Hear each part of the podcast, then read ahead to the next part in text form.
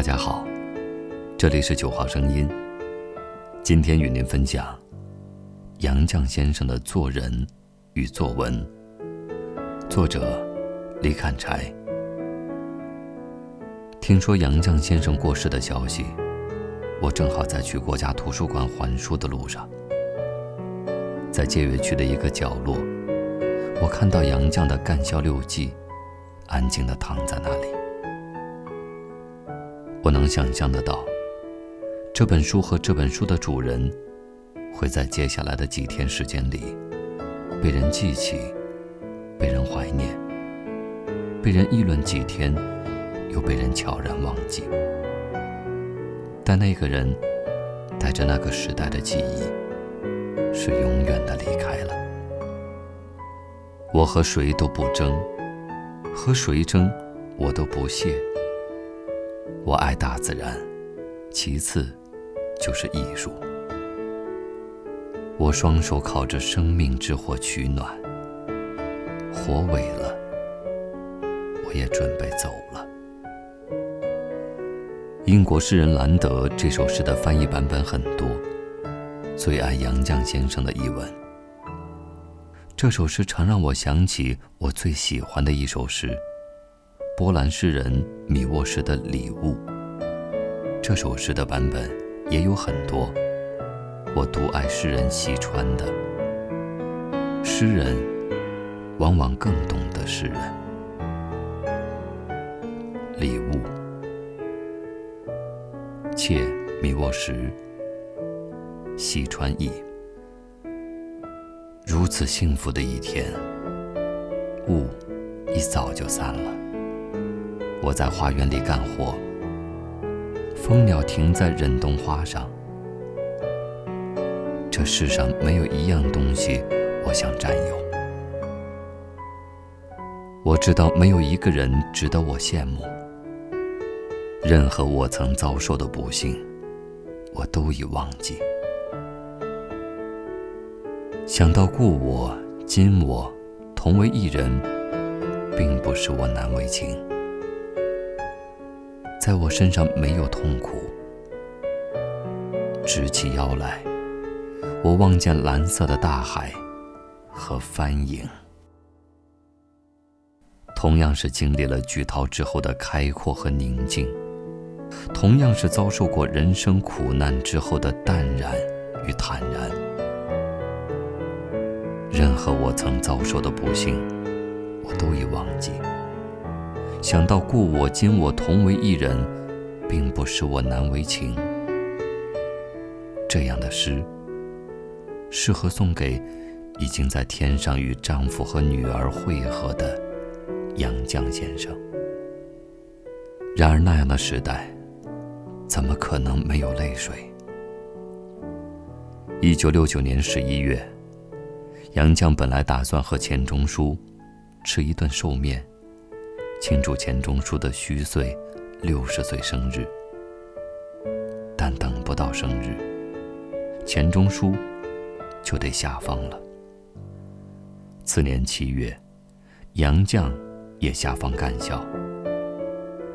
送别钱钟书，有杨绛和女儿、女婿。杨绛下放时，就只有女儿一人送他。女婿德一因为不能捏造名单害人，已经在一个月前含恨自杀。火车开行后，车窗外已不见女儿的背影。杨绛在《干校六记》里这样写：“我又合上眼，让眼泪流进鼻子，流入肚里。”这是他极少的一次写自己哭。在他尚还年轻的时候，后来他的不幸，并没有因为他的哭泣减少，但他已经不怎么哭了。无声的哭泣，隐忍的克制。当他描写那些不堪回首的往事时，他的笔拥有不知不慢的冷静，比那些声泪俱下的控诉更让人动容。有时候他没哭，捧着这本书的人却落了泪。在干校的工作其实不太艰苦，就是单调，或者是单尿、挑粪等一些知识分子从来不会主动接触的劳动。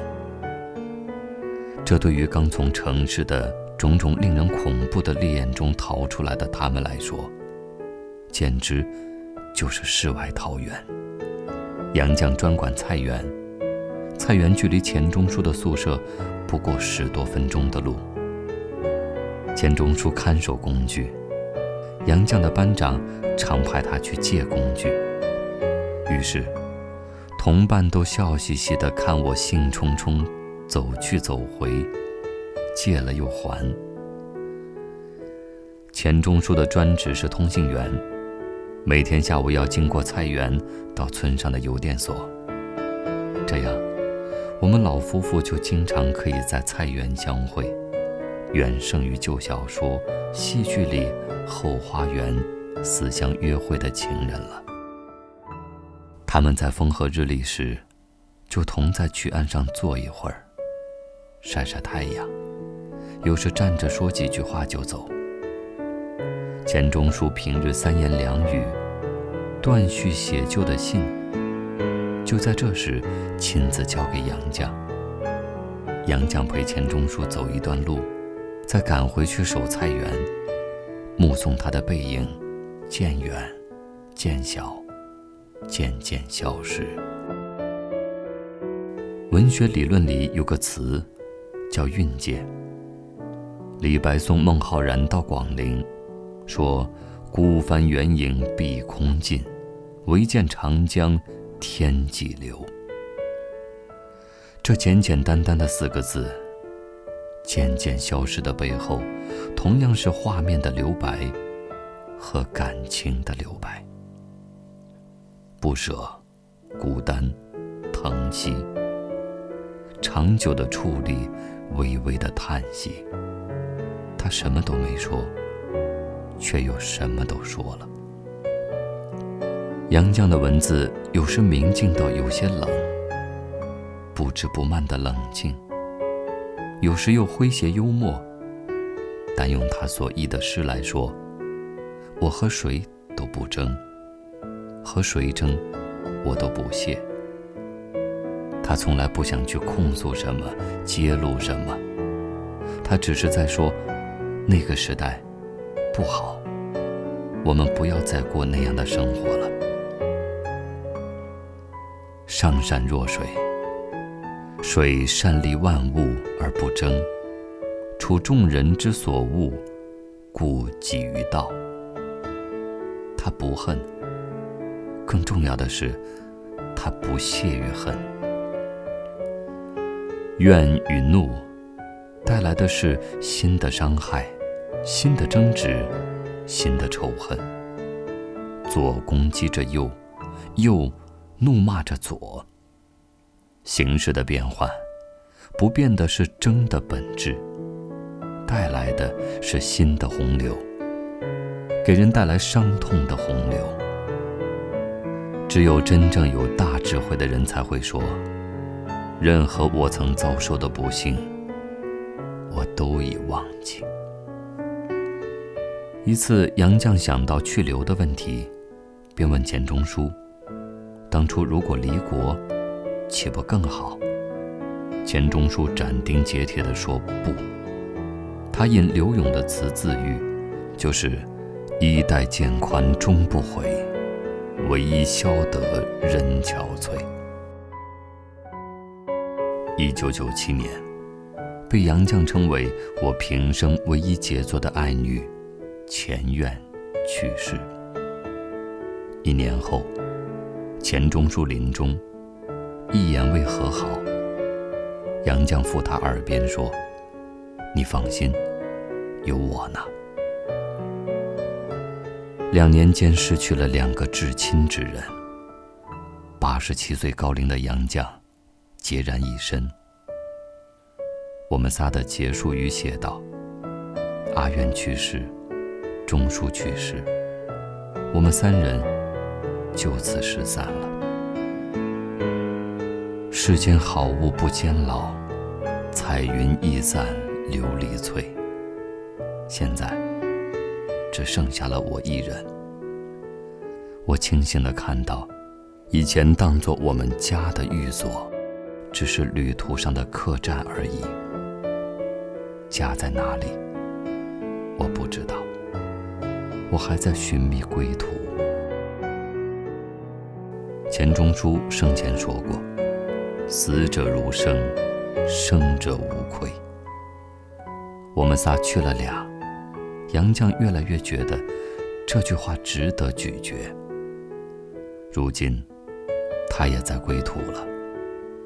我们仨再无生离死别，或者他们早已经看淡了生离死别。香港著名作家董桥喟叹：“杨先生这样的风范，如今真是太少太少了。”我尊敬杨先生，是一位择善固执的知识分子。中国当代的风云变幻，没有削弱他的良知；个人命运的阴晴圆缺，没有动摇他的平和。他留给我们的字字句句，应该珍惜，应该传承。云山苍苍，江水泱泱。先生之风，山高水长。